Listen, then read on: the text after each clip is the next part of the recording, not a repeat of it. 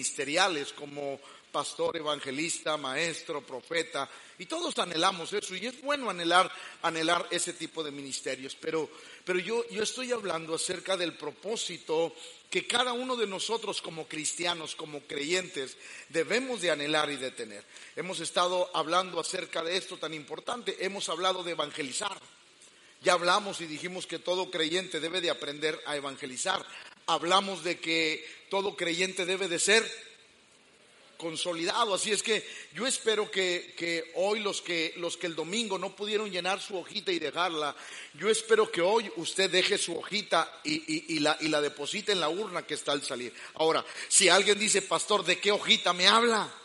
Pues pídala al salir, por favor, porque es importante que se deje consolidar. Como yo lo dije el domingo, yo no puedo consolidar a alguien que no quiere ser consolidado, no puedo ser pastor de alguien que no quiere ser oveja, y es tan importante aprender a dejarnos consolidar. ¿Por qué? Porque un buen consolidador radica en que también se deje consolidar a él mismo. Por eso es sumamente importante. Pero hoy Hoy quiero hablar de dos cosas que también son importantes en el propósito del cristianismo. La primera, el bautismo en agua. ¿Cuántos saben que el bautismo no salva? Usted no se bautiza para ser salvo. Usted se bautiza porque ya es salvo. Porque tuvo un encuentro. Mire, yo, en lo personal, yo voy a hablar de mi manera y de mi convicción. ¿Estamos de acuerdo? Por ejemplo, yo no estoy de acuerdo que una persona que hoy hace su profesión de fe, el siguiente domingo yo lo bautice. Yo, no creo eso. Tampoco creo que un adolescente deba de bautizarse. ¿Por qué? Bueno, porque me he dado cuenta que la adolescencia, cuando los adolescentes entran a la juventud, de repente el hermano Moisés bautizado anda bien borracho. ¿Por qué? Porque todavía no tenía una buena convicción. Se bautizan los que tienen una buena, aquellos que han decidido dejar el mundo de adeveras. Porque el bautismo es eso, es una decisión de que yo he decidido dejar el mundo y seguir a Jesús. Cuando uno se bautiza, uno se compromete con Dios. Por eso el bautismo es algo serio. De repente alguien me dice, pastor, es que yo quisiera que mi hijo de 12 años se bautizara. Yo le digo, no se lo recomiendo, es más, yo no lo hago. ¿Por qué? Porque yo quiero que ese muchacho camine en el Señor. Mire, el que es salvo y está bien salvo se va a bautizar. Si no lo bautizo a los 12, se va a bautizar a los 20. Digo, si es que está bien, salvo y convertido. ¿Sí o no? Porque eh, cuando uno está bien convertido también sabe esperar los tiempos de Dios. Ahora, el bautismo es sumamente importante. ¿Por qué? Mire lo que dice Romanos capítulo 6, verso 3. ¿O no sabéis que todos los que hemos sido bautizados en Cristo Jesús hemos sido bautizados en su... Mire, ¿por qué cree que los... O sea, yo, no los bautizo así como con manguera por aspersión o le echo una cubeta. No, no. Yo soy de los que creen que tengo que sumergirlos, dejarlos 10 minutos para que, para que amarre el bautismo. Algunos quisiera dejar los 20. ¿Por qué? Porque, diga conmigo, es un simbolismo. Cuando nosotros los bautizamos, los sumergimos completamente de tal manera que usted ha visto que, que sepulten a alguien parado. No. Y la Biblia dice que el bautismo es una, una semejanza a la muerte de Cristo. Es decir, cuando nosotros nos bautizamos, bíblicamente y espiritualmente estamos diciendo, hoy muero al mundo. Y una vez que yo te saco de las aguas bautismales, espiritualmente tú vives para Cristo. Es decir, hemos tomado una firme decisión por dejar el mundo y servir a Jesús. Por eso creo yo que nos debemos de bautizar en el momento en que estemos convencidos. Porque de otra manera, perdón por lo que voy a decir, pero así lo decía el que era mi pastor, saco un pecador, meto un pecador mojado y saco un pecador seco, perdón, meto un pecador seco y saco un pecador mojado. ¿Por qué? Porque el bautismo no salva, el bautismo no cambia, pero los que nos bautizamos debemos de estar bien seguros del paso que vamos a dar, ¿sí o no?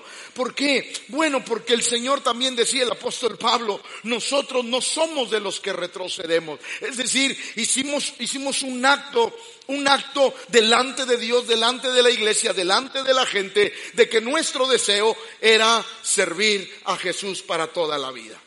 Por eso es importante bautizarnos. Ya lo dijimos, evangelizamos, consolidamos, reforzamos la vida espiritual y después lo bautizamos. Hay creyentes que dicen, ay, es que yo no me quiero bautizar. No, todo creyente debe de bautizarse. Todo creyente debe de bautizarse. ¿Por qué? Porque estamos haciendo un compromiso con Dios y delante de las personas le estamos diciendo, hemos decidido morir para el mundo y ahora vivimos para Dios. Ahora, mire lo que dice Gálatas capítulo 3, versos 26 y 27. Pues todos sois hijos de Dios por la fe en Cristo, porque todos los que habéis sido bautizados en Cristo, de Cristo estáis Ahí va, ahí va. Quiero que me escuche. Diga conmigo, el bautismo es un testimonio ante la gente de mi decisión por Cristo. Eso es el bautismo, pero ahí le va otra cosa que es el bautismo. Cuando uno se bautiza, uno se une al cuerpo de Cristo. Va de nuevo. Cuando uno se bautiza, se une al cuerpo de Cristo. Ahí va. ¿Por qué, pastor? Porque es cuando tú haces la decisión de verdad seguir a Jesús. Mientras usted no haga la firme decisión de servir a Jesús, usted no es parte del cuerpo. Somos parte del cuerpo de Cristo, obviamente cuando recibimos al Señor, cuando somos consolidados, pero cuando somos bautizados, en ese momento estamos tomando la firme decisión de ser parte del cuerpo de Cristo, que es la iglesia. En ese momento estamos diciendo, ¿sabes qué, Señor? Yo me voy a unir al cuerpo de Cristo. Voy a ser parte del cuerpo de Cristo y voy a empezar a llevar en mi cuerpo las marcas del Señor. Es decir, voy a empezar a vivir la vida cristiana como Dios quiere. Entonces, cuando uno se bautiza, uno se une al cuerpo de Cristo. El bautismo es la decisión de unirnos al cuerpo de Cristo. Decidimos y decimos, Señor, a partir de este momento voy a ser parte del cuerpo de Cristo. ¿Por qué? Porque voy a seguir las enseñanzas del Señor. Voy a trabajar para el reino de Dios. Voy a vivir para el reino de Dios. En ese momento me incorporo al cuerpo de Cristo porque eso es algo sumamente importante. Miren lo que dice primero los Corintios 12:13. Porque por un solo espíritu fuimos todos en un. En un. No, no, no, no, dígalo, en un. En un cuerpo. El, el Señor no tiene partes mutiladas, unos por allá y otros por acá. El cuerpo de Cristo siempre está unido. Ahora, le quiero enseñar algo poderoso, así es que espero que me ponga atención y si usted trae notas, pues apunte. Escúcheme, diga conmigo, diga conmigo, el bautismo es una convicción de mi fe. También me une al cuerpo de Cristo, pero ahí le va con lo que muchos batallan. También te debe de unir a la congregación en la que te bautizas. Va de nuevo también te debe de unir a la congregación donde te bautizas. ¿Por qué? Porque es sumamente importante echar raíces en algún lugar. Ahí va. Me voy a adelantar un poquito al sermón. La fuerza de la iglesia no radica en una persona ungida. La fuerza de la iglesia radica en todos los congregantes. Va de nuevo. La fuerza de la iglesia no radica en una persona ungida, radica en todos los congregantes. Primero, gracias a Dios y después a cada uno de ustedes, todo lo que usted ve aquí lo hemos logrado juntos. Porque la fuerza de la iglesia no es un ungido, la fuerza de la iglesia es todo el cuerpo de Cristo. Nosotros como una iglesia local, escuche, como una iglesia local somos parte del cuerpo de Cristo y Dios nos llamó a hacer algo específico. Por ejemplo, va, la fe, la fe de la chona. Dios nos llamó para hacer algo específico. A nosotros, la fe Juárez, Dios nos llamó también para hacer algo específico. Por eso es importante comprender que cuando uno se bautiza, primero se une al cuerpo de Cristo, pero también nos unimos a la iglesia a la cual pertenecemos. En ese momento decimos, pastor, yo quiero echar raíces aquí. Pastor, yo quiero centrarme y concentrarme aquí. Quiero crecer aquí. Quiero hacer las cosas bien. Quiero seguir adelante, pastor. Y uno dice, ok, entonces déjame te bautizo en el nombre del Señor y te unes al cuerpo de Cristo, pero también te unes a la, a la iglesia. ¿Por qué? Porque hay un trabajo que hacer para la obra de Dios. Mire lo que dice Romanos 12, 4 y 5. Porque de la manera que en un cuerpo tenemos muchos miembros, pero no todos los miembros tienen la misma función. Así nosotros, siendo muchos, somos un cuerpo en Cristo y todos miembros los unos. Diga conmigo, en Cristo somos un cuerpo. Pero cada iglesia local tiene su función dentro del cuerpo de Cristo. Por eso es sumamente importante comprender que cuando yo me bautizo lo que hago es primero reconocer que he decidido seguir a Jesús, después que me uno al cuerpo de Cristo, después que quiero pertenecer a una congregación. ¿Por qué? Porque nos unimos en un cuerpo para lograr el objetivo o el propósito que Dios tiene a levantar esta congregación. O sea, Dios no levanta congregaciones nada más por levantarlas. Dios no levanta congregaciones nada más porque se le antojó levantar una. No. Dios levanta congregaciones por un propósito. Y Dios empieza a mandar gente para que ayuden a cumplir ese propósito. O sea, Dios a usted lo mandó para ayudarnos a cumplir el propósito que Dios tiene para esta iglesia. Cada uno de ustedes son parte de un propósito. Por eso es importante que todos estemos unidos como un cuerpo para lograr lo que el Señor quiere en nuestra vida. Por medio del bautismo, también nos unimos a la congregación local. Cada congregación es una parte del cuerpo de Cristo donde debemos echar raíces y permanecer. Miren lo que dijo el apóstol, por eso es importante no dejando de congregarnos como algunos tienen por costumbre, sino exhortándonos y tanto más cuando veis que aquel día se... Dígale, dígale al que está a su lado, es importante pertenecer a un lugar. Ahí va, ahí va, ahí va. Dios nunca tiene cristianos llaneros solitarios. Cada creyente que ama a Jesús tiene su propia congregación. Quiero que quede eso claro y en su mente. Cada creyente que ama a Jesús no anda solo, porque solo no podemos hacer nada. Cada creyente que Dios salva, lo salva para estar en una, para ser parte de un propósito. Por eso usted vino aquí. Dios lo trajo para ser parte de un propósito. Si yo estuviera solo aquí, aunque tuviera la unción, los necesito a ustedes. ¿Por qué? Porque Dios nos llamó a todos los que estamos aquí para lograr un propósito. Por eso tenemos que aprender a echar raíces en la iglesia, en la congregación. Tenemos que echar raíces en algún lugar donde seamos edificados, donde Dios hable a nuestro corazón, donde seamos formados para el propósito que Dios tiene para esta congregación. Cada uno de nosotros necesitamos ser formados. Ahora, mire lo que dice Efesios 4:16, de quien todo el cuerpo, todo el cuerpo bien concentrado y unido entre sí por todas las coyunturas que se ayudan mutuamente según la actividad propia de cada miembro, recibe su crecimiento para ir edificándose en cada uno de nosotros venimos para ser edificados, para crecer, para entrelazarnos y entre todos lograr los objetivos de Dios. O sea, Dios nos llamó al pastor porque ahí le va Dios me pudo haber llamado a mí como pastor, pero sin ovejas no funciono.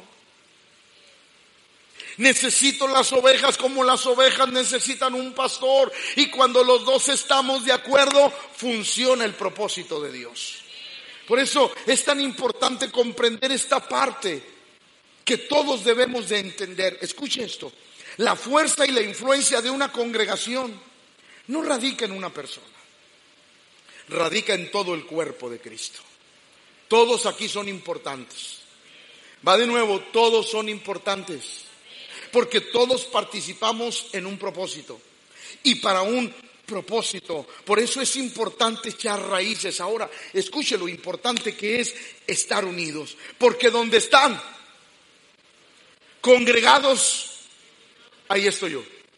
La importancia que hace el Señor de tener una congregación, de estar unidos para llegar a un propósito. Pero mire lo que dice Hechos. Y habiendo llegado y reunido a la refirieron cuán grandes cosas había hecho y Dios con ellos y cómo habían abierto la puerta de la fe a los gentiles. Llegaron los discípulos y le dijeron a la iglesia lo que Dios estaba haciendo. La iglesia apoyaba en oración, la iglesia apoyaba económicamente a los viajes, la iglesia sustentaba esos viajes y llegaban los apóstoles y les comentaban a la iglesia todo lo que Dios había hecho a través de sus vidas gracias al apoyo de la iglesia. ¿Por qué? Porque es importante entender que cada persona tenemos un propósito como iglesia.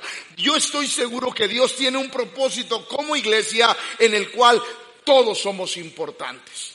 Por eso debemos de entender la importancia de congregarnos. Pero ahí le va la segunda cosa.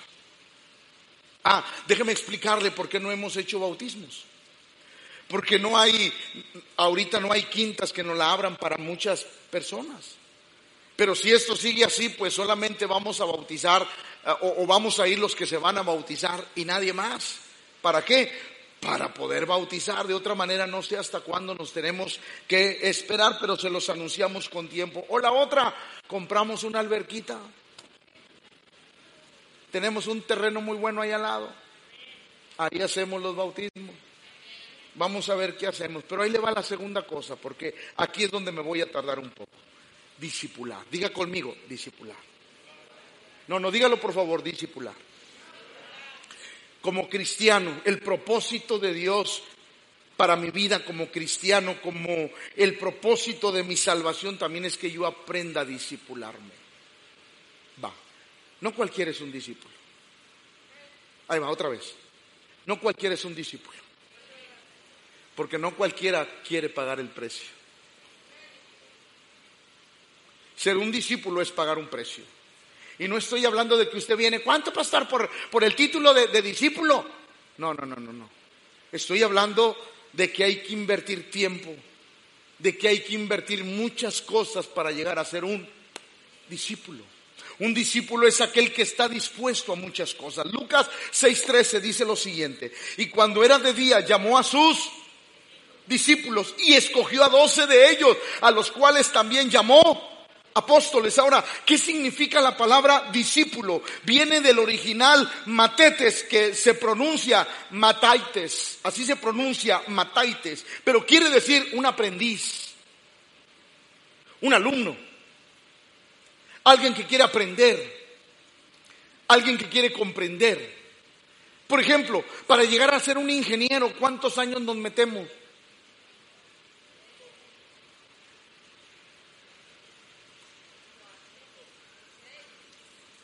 Seis, más dos, más tres, más cinco.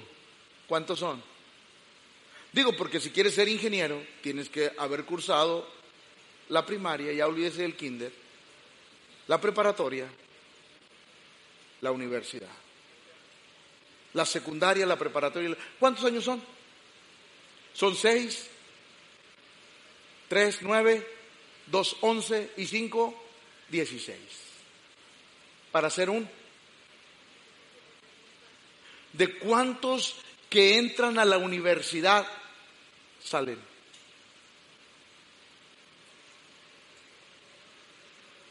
Porque requiere un y requiere un sacrificio. Y no muchos están dispuestos a sacrificarse. Es lo mismo con un discípulo.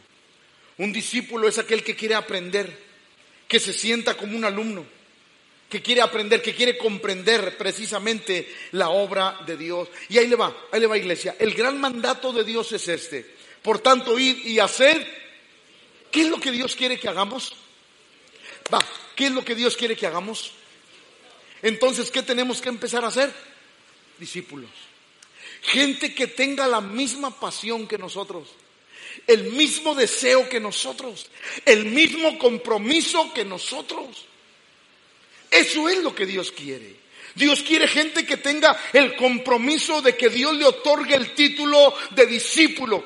Alguien que invirtió, su tiempo, su esfuerzo y, ¿por qué no decirlo? También sus recursos para ser un discípulo. ¿Por qué? Porque el deseo del discípulo es poder enseñar a otros.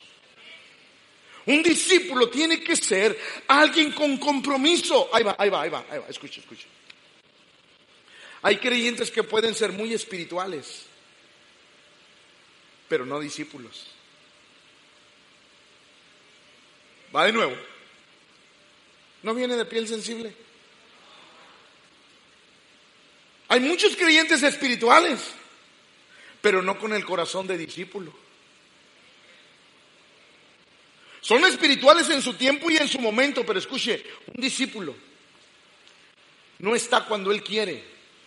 Un discípulo está cuando se le necesita. ¿Sí o no? Ay, pastor, pues es que yo no, no, ando cansado, no, no, no. Un discípulo está siempre disponible para la obra de Dios. Por eso es difícil encontrar a veces discípulos. Y parte de lo que el Señor quiere, dijo, y de hacer discípulos. Necesito que haya discípulos, gente firme, gente con una convicción. ¿Para qué? Para que haga discípulos. Mire, una iglesia sin discípulos no crece y fracasa. Va de nuevo. Una iglesia sin discípulos no crece y fracasa. ¿Por qué? Porque es necesario tener discípulos. Es necesario que la iglesia entienda que tenemos que tener discípulos. Por ejemplo, cada líder tiene que tener un discípulo. Y ese discípulo tiene que tener otro. Imagínese, imagínese, le voy, a decir algo. Por ejemplo, yo. Que yo diga, me están invitando a predicar fuera de la ciudad, pero pues no puedo. ¿Quién predica? No puedo, estoy amarrado. Yo pregunto entonces, ¿Cómo espiritualmente o ministerialmente voy a crecer si yo no he formado discípulos? No, pastor, es que, es que si yo enseño a alguien y después me puede quitar el puesto. Un discípulo nunca tiene miedo. ¿Estoy hablando? Un discípulo jamás tiene miedo de enseñar a otros porque sabe lo que Dios le ha dado. ¿O no? Alguien una vez me dijo, por ejemplo, antes de subir el puente se puso una iglesia. Pastor, pastor, se puso una iglesia. Pues gloria a Dios que el reino de Dios está creciendo. Pero pastor se pone aquí, ¿por qué no se pone? Pues ni modo, así se le antojó al pastor, ¿cuál es el problema? A ver, ¿cuál es el problema? Yo siempre he dicho que uno es como un restaurante. No sé si a usted le pasa como a mí. Cuando yo voy a un restaurante y vuelvo a ir es porque me gustó cómo me atendieron, pero sobre todo la comida. Imagínense si yo me... Es que se puede otra iglesia. No, no, no, no, no, no. Yo no me preocupo. Yo me dedico a hacer lo que Dios me llamó a hacer. No importa si se ponen 20 congregaciones alrededor. Yo voy a hacer lo que Dios me llamó a hacer y lo voy a hacer con la misma pasión si hay 20 iglesias alrededor o no hay ninguna porque mi compromiso es hablar del Señor. Entonces, escuche, un discípulo es aquel que quiere impulsar a otros. ¿Por qué? Porque cuando yo impulso a otro, le estoy diciendo, Señor, Señor, ya hay alguien que puede ocupar mi lugar. Si me necesitas para otra cosa, aquí estoy, Señor. Imagínense la importancia y la visión de un discípulo. Por eso el Señor decía, id y haced discípulos a todas. Porque si hay un discípulo, hay movimiento. va de nuevo. Si hay un discípulo, hay. Y eso es algo tan importante dentro de la iglesia. ¿Alguien ha tenido un buen trabajador? De eso que usted dice, no hombre, yo no necesito ni estar. Ese trabajador, no hombre, solito mueve todo. ¿Hay alguien que sea trabajador así? Que su jefe diga, no hombre, ya llegó, no, ya, ya me despreocupo, ya llegó fulano, yo sé que él va a resolver todas las broncas. Bueno, escúcheme, escúcheme. Así es un discípulo. Donde llega un discípulo, la cosa empieza a moverse. Órale, órale, órale. ¿Por qué? Porque está entrenado para hacer la obra de Dios. Y no, ¿qué? ¿Y qué hago? No, pues tú dime qué hago. Mueve, mueve esa silla. ¿Qué hago? Pues muévela para acá. ¿Qué hago? Así la obra de Dios jamás, jamás va a avanzar. Porque para la obra de Dios se necesitan discípulos, gente con un compromiso y sobre todo una visión del reino de Dios. Por eso Jesús, escúcheme, por eso Jesús se llevó a sus discípulos tres años. Los enseñó de tal manera que cuando Él se fue ya sabían lo que tenían que hacer.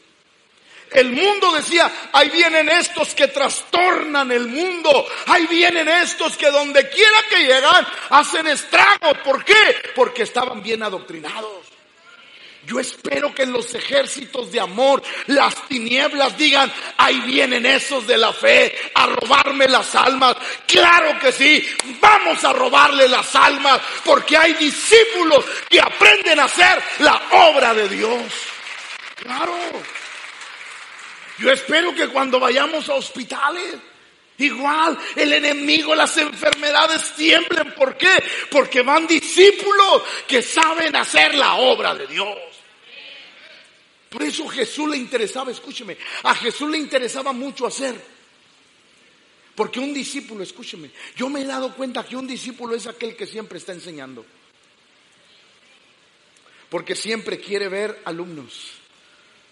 Siempre. Yo recuerdo cuando el que era mi pastor me iba mucho yo de viaje con él. A veces nos íbamos a Chihuahua, un viaje de 10 horas en, en, su carro. ¿Y sabe qué me iba platicando? La obra de Dios.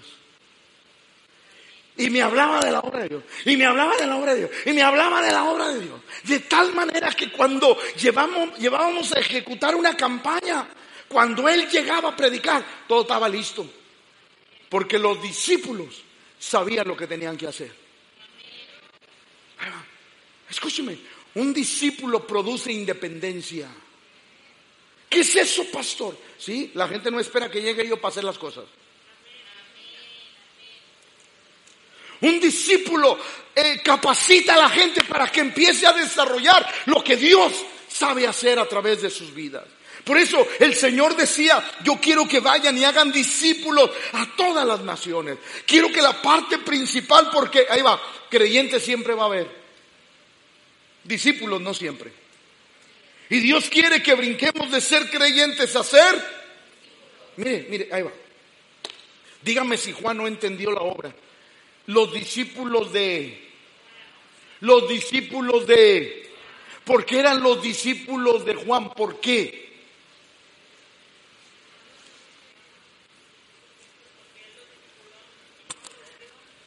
Porque Juan los había preparado para lo que Dios le había mandado hacer. Los discípulos de Juan sabían lo que ellos tenían que hacer. Juan bautizaba y sus discípulos Juan predicaba el mensaje del arrepentimiento y sus discípulos también estaban preparados. Juan se tomó tiempo, empezó a ver quién era un creyente comprometido, lo agarró, lo instruyó, lo discipuló de tal manera que Juan estaba en la cárcel, pero la obra de Juan continuaba. Porque ahí va, un discípulo es aquel que nunca dejará parar la obra de Dios. Juan estaba en la cárcel, pero ellos sabían lo que tenían que hacer. Por eso es tan importante formar discípulos. Ahora escuchen, todos pueden ser creyentes, pero no todos quieren ser discípulos. Todos pueden ser creyentes, pero no todos quieren ser discípulos. ¿Por qué? Ahí va. La actitud de un discípulo quiere aprender. Por eso bendigo al Señor por los que vienen al EDE. Lealtad y deslealtad, sanidad interior. Bendigo al Señor por todos los que vienen. ¿Por qué? Porque después de venir un domingo a la iglesia, tienen el corazón para venir un lunes. Y como ya les dije, los lunes ni los políticos ni los pastores. Según es mi día de descanso, pero vengo en la noche. O sea, y vengo con mucho gusto. ¿Por qué? Porque 180 personas vienen. O sea, estamos preparando 180 discípulos. ¡Qué bendición! ¿Por qué? Porque son personas que pueden instruir a otros. Una iglesia tiene que estar llena de discípulos. Escuche, la actitud de un discípulo es aquel que quiere aprender, que pregunta, que viene a las clases, que hace preguntas, que es más, hasta, hasta le bendice la de pregúntale al pastor porque yo quiero saber. Hacemos todas las cosas que se deja guiar. Ah, porque con lo que más batalla un discípulo es con eso. Ahí va, ahí va. Hermano, hermano. Si yo algún día a usted, algún día a usted, sí, a usted que me ve raro, gracias hermano, yo le dijera, apártate de mí, Satanás, ¿qué haría usted? ¿Qué haría usted? No, pues me aparto, pastor. ¿Qué haría usted si yo algún día le digo, apártate de mí, Satanás?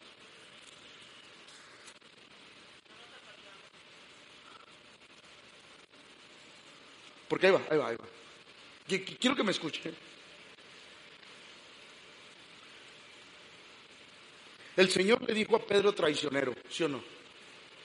Antes que el gallo cante tú. Le digo traicionero, ¿sí o no? Le dijo, Pedro, el que hierro mata. Es más, yo no entiendo por qué Pedro andaba armado. Todavía su carne no estaba Voy a poner un detector de metales, no a que me vaya a entrar un Pedro aquí.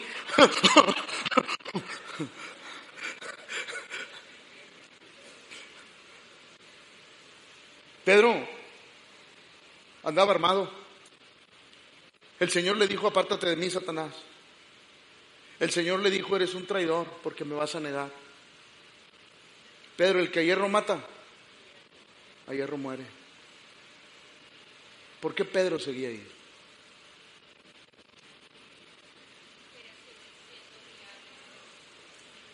¿Por qué Pedro seguía ahí? Escúcheme, porque un discípulo sabe identificar dónde puede aprender.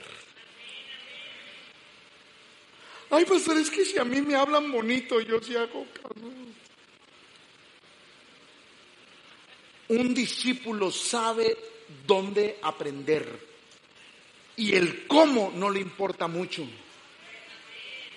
Le importa más la eficiencia de la enseñanza. Por eso a veces batalla, ay, no es que el pastor habla bien feo, el pastor habla bien duro, no es que el pastor es muy exigente. Así se forman los discípulos. Ya le he contado la vez que llegué cinco minutos después a una cita con el que era mi pastor. Cinco minutos después. Me citó en su oficina, llegué cinco minutos después, estaba echando lumbre.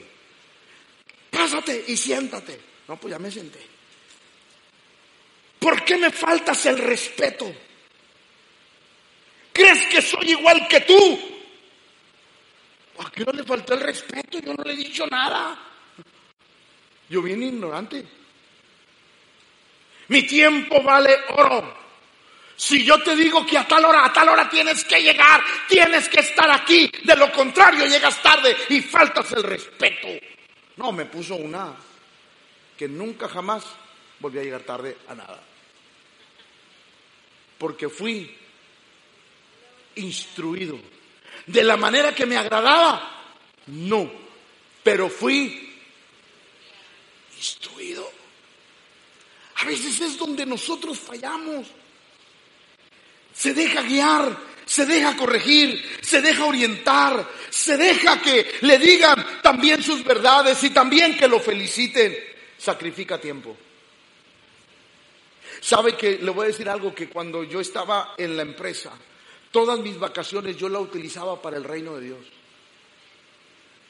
Guardaba mis vacaciones para cuando hubiese un compromiso en la iglesia, yo tener vacaciones y poder suplir esa necesidad, apoyar, ayudar, estar ahí, porque era mi deseo. A veces no entendemos que un discípulo tiene que aprender a sacrificar. Marcos 3:14, escuche. Y hasta estableció a doce para qué. ¿Para qué? Ahí va, iglesia, está aquí. Un discípulo nunca se aleja de su maestro. Nunca. Nunca jamás. Estableció doce para qué.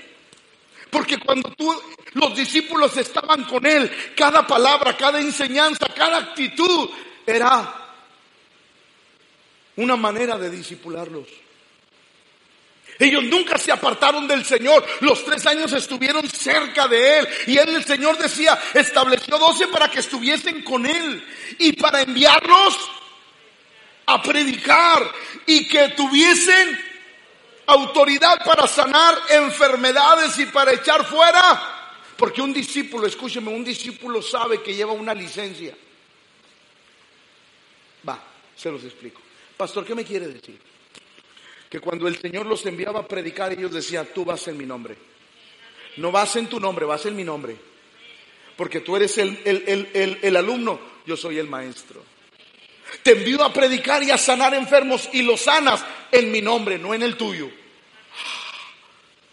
El Señor estaba doctrinando de tal manera a los discípulos que cuando Él se fue, ellos hacían todo lo que Dios les había enseñado.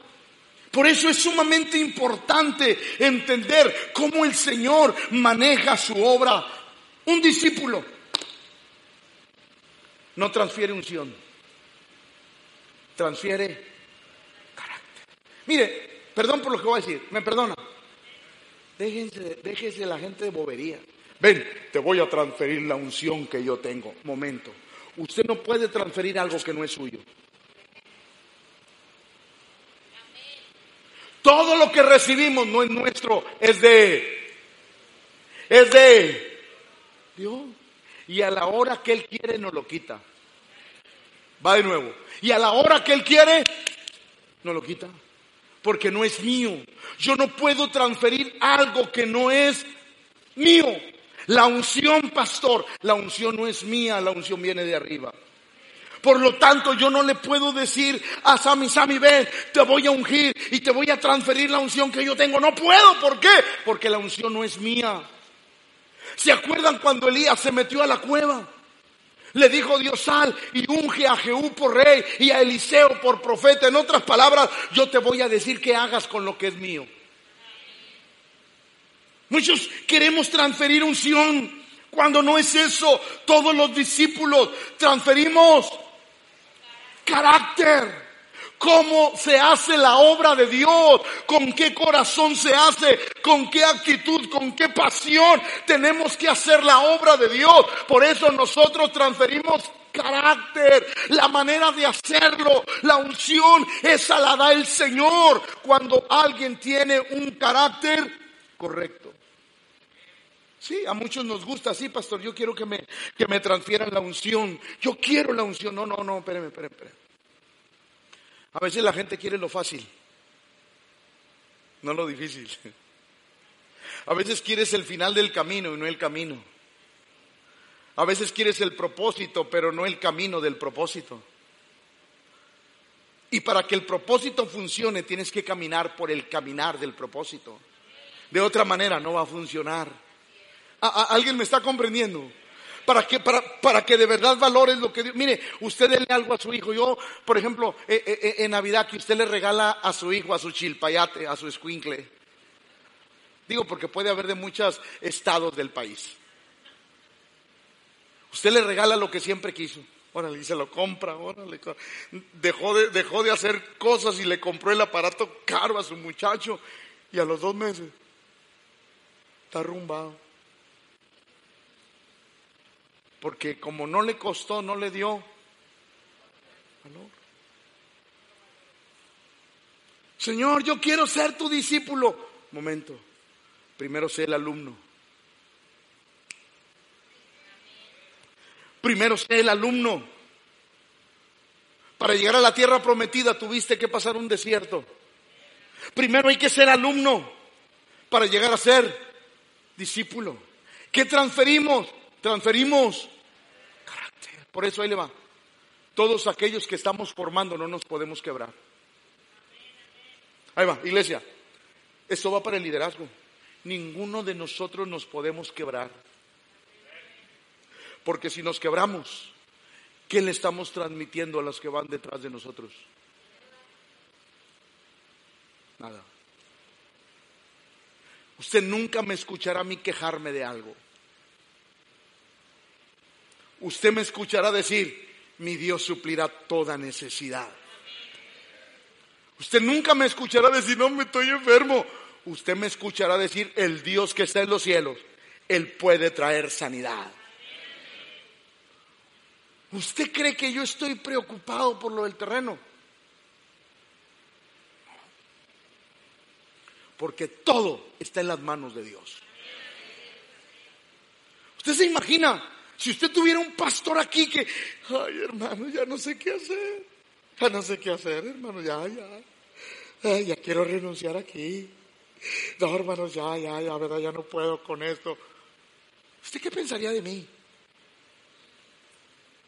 Ah, ¿Para qué voy a seguir a un derrotado?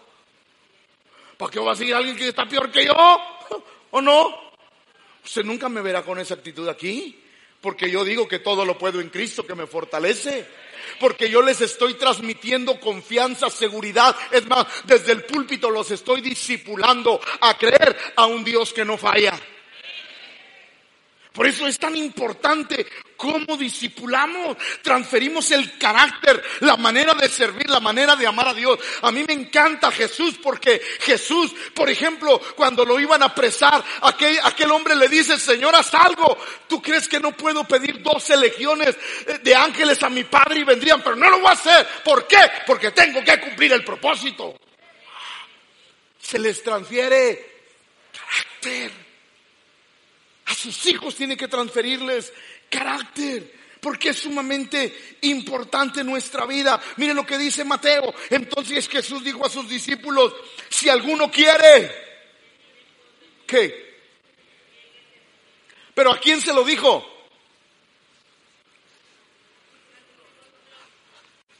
Ahí va, ahí va. Es que un discípulo empieza a morir para sí mismo y empieza a vivir para lo que Dios quiere. Sí. Ay, pastor, salí bien cansado del trabajo, pero hay ejército de amor. Ahí voy, pastor. Porque se negó. Para ser un discípulo tenemos que aprender muchas veces a negarnos a nosotros mismos. ¿Para qué? Para que la obra de Dios crezca.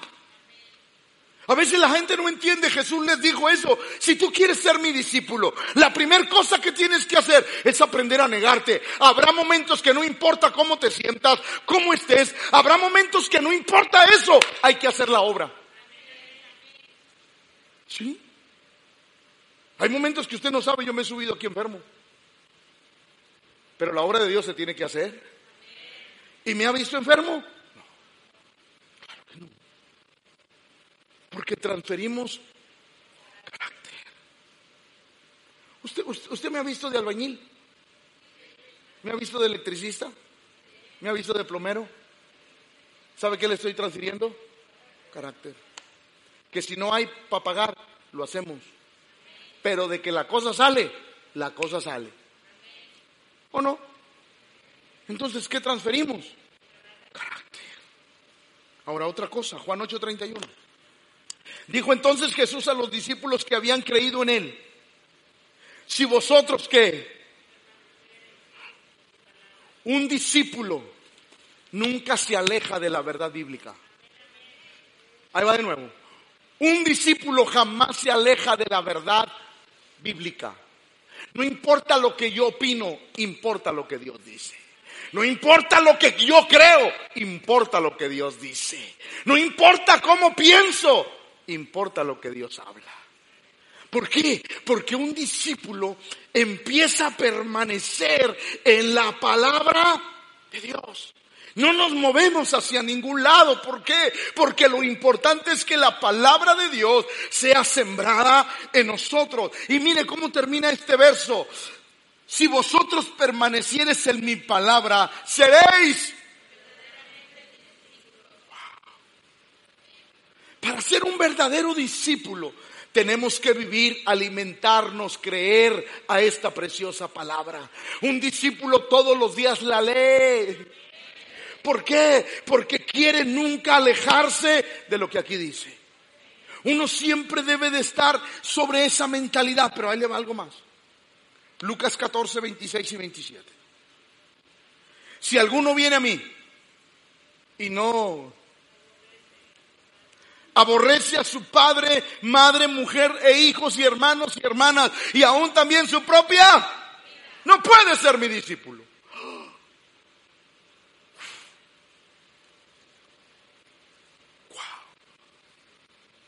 Se lo voy a explicar bien. Si alguno viene a mí y no Aborrecer, esta palabra aborrecer no es la que usted y yo conocemos. El original dice amar menos. Se lo digo como el original. Si alguno viene a mí y no ama menos a su padre, madre, mujer, e hijos y hermanos y hermanas y aún también su propia, no puede ser mi discípulo. Ahí les va, jóvenes, jóvenes, jóvenes. Es importante con quién te casas. Mi esposa me conoce y sabe que por nada ni nadie me detengo para hacer la obra de Dios. Ella me conoce. Pero si algo le tengo que dar gracias a Dios, es que siempre está conmigo. No hay necesidad de amarla menos. Porque siempre está. Siempre me apoya en todos los Ahora imagínese, si usted tiene un llamado y se casa con un zángano, o con una zángana, porque también las hay, se va a destruir él. Si algo tengo que agradecerle a mi esposa es que siempre ha estado conmigo. Cuando veníamos, ¿quién cree que batallaba con los, con los niños eh, eh, eh, en la clase que le daban cuando empezábamos acá? Ella. En todas las conexiones que tuve célula en el castillo, ¿quién cree que batallaba con los niños? Ella. ¿Quién cree que cuando llegaba corriendo del trabajo ya tenía listo a los niños y ella y me tenía la ropa porque yo nomás me metía baño torero, pero bien? me cambiaba y vámonos a, la obra de Dios. ¿Quién cree? ¿Quién cree que llegaba a la una, dos de la mañana de la obra y al día siguiente a las seis de la mañana ya estaba de pie porque había que levantar a los niños para, para llevarlos a la escuela y yo irme al trabajo? ¿Quién cree?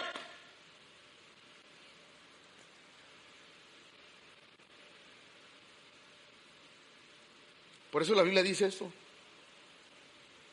Si alguno viene a mí y no ama menos a su padre y madre, mujer e hijos y hermanos y hermanas, y aún también su propia, no puede ser mi discípulo. Dios no te está pidiendo que aborrezcas, Dios te pide que ama, ames menos. Ahora, escuche, me tengo que brincar rápido. Y el que no lleva su cruz y viene en pos de mí, no puede ser. Lucas dice esto. Así que cualquiera de vosotros que no renuncia a todo lo que posee. No puede ser mi, ahí va, renunciar no es perder. ¿Qué es? Pastor, ¿usted cree que usted cree que Dios quiere que deje a mis padres? No, administrate. Porque Dios jamás querrá que abandones a tus padres. Ahí va. Cuando usted quiere ir a algún lado y pues trae la bendición y no puede llevar la bendición, pero usted quiere ir a, algún lado, ¿qué hace? ¿Qué hace? ¿Qué hace? Bendita suegra, Dios las bendiga mucho y las guarde, su ministerio respalde hasta cumplir su misión. Amada suegra, ahí le va. No, y, ella, pues, un corazón de abuela, olvide, no, da, Ahí va. Porque yo siempre he creído que cuando tú quieres hacer algo, no pones pretextos. ¿Sí o no? Renunciar no es perder, es saber. Así. Yo no tengo por qué abandonar a mis padres, pero puedo ser un buen administrador de mi tiempo. Yo no puedo abandonar a mis hijos, pero soy un buen.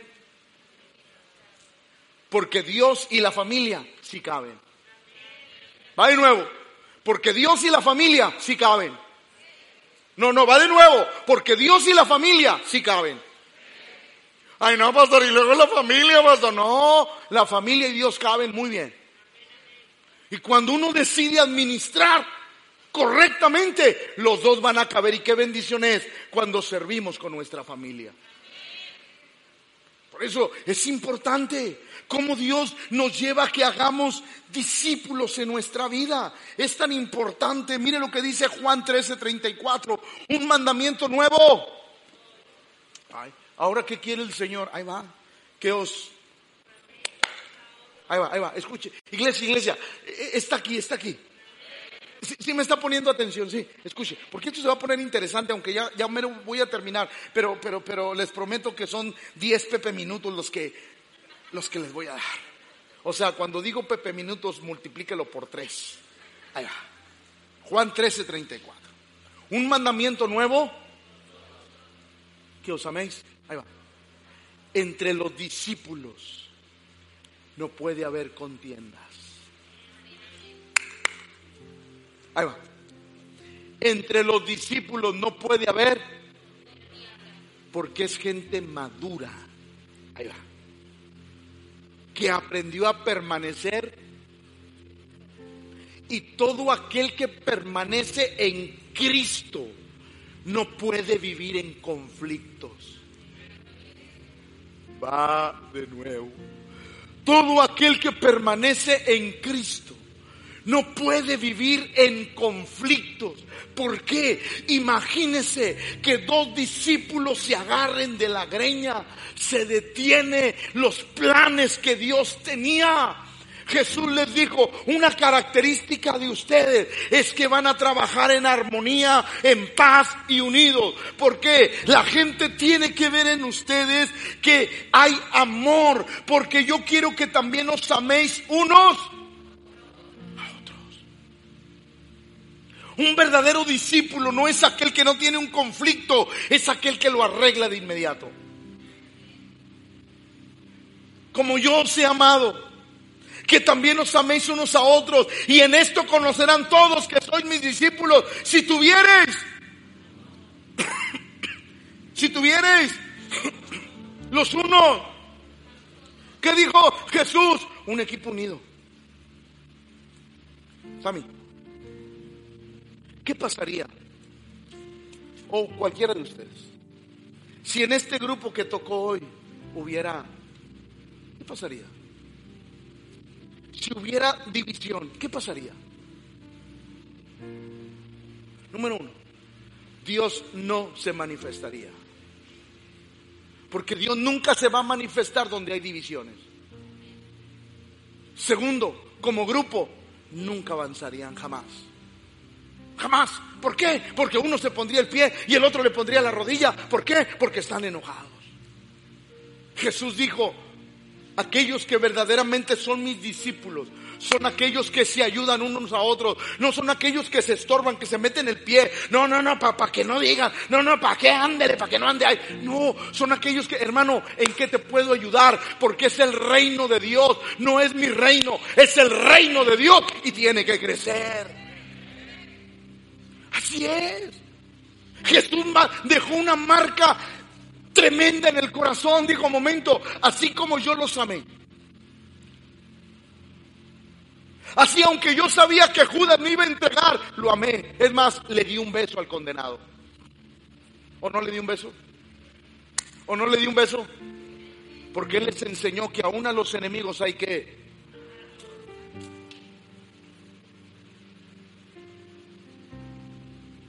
No le dijo, Señor, le, le, dijo Pedro, Señor, no, nada de esto te acontezca. Y el Señor le dijo, apártate de mí, Satanás. Pero al ratito andaban caminando juntos.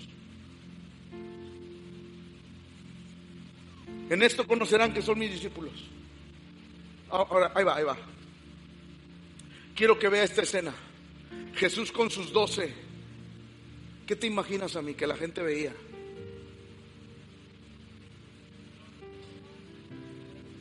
Cuando Jesús iba con sus doce caminando por las aldeas, la gente que veía. Pero la esencia, ¿qué veía? Amor veía, yo quiero, yo quiero ser parte. Es que los 12 ya está cerrado. Pues vamos a inventarnos uno de los 70 y ahí le entramos. Y la Biblia dice que había también uno de 70. La gente se impresionaba porque veía a los doce caminar y todos llenos de amor, compartiendo, haciendo todo por amor. No se quejaban porque uno le dijo, uno le dijo de la multitud, Señor, déjame por favor que te siga. Y el Señor le dijo, escúchame, las aves de los cielos tienen ido, las zorras, las zorras tienen cuevas, las aves de los cielos tienen ido, pero yo a veces no tengo donde recostar mi cabeza. Y los que estaban con él no renegaban.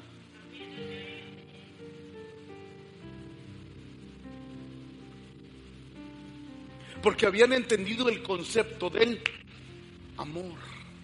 En esto conocerán que son mis discípulos, en que os améis los unos a los otros. Pero ahí va otra, porque quiero terminar. En esto es glorificado mi Padre, en que llevéis mucho, en que llevéis un discípulo, nunca deja de dar fruto. Un discípulo constantemente está viendo a quién discipular, a quién enseñar, a quién agarrarse, a quién inspirar para servir a Dios. Un discípulo siempre está buscando a quién, a, quién meter en el camino para enseñarle cómo amar a Dios, cómo servir a Dios, cómo hacer la obra de Dios. Un discípulo siempre está viendo porque un discípulo tiene que ser productivo. Un discípulo tiene que ser En todo lo que hacemos tenemos que producir. Mire lo que dijo el apóstol Pablo. Pero tú has seguido mi doctrina, le dijo a Timoteo. Conducta, propósito, fe, longanimidad, amor y... Ah, lo discipuló bien, que no. Tú, Timoteo, has seguido mi doctrina.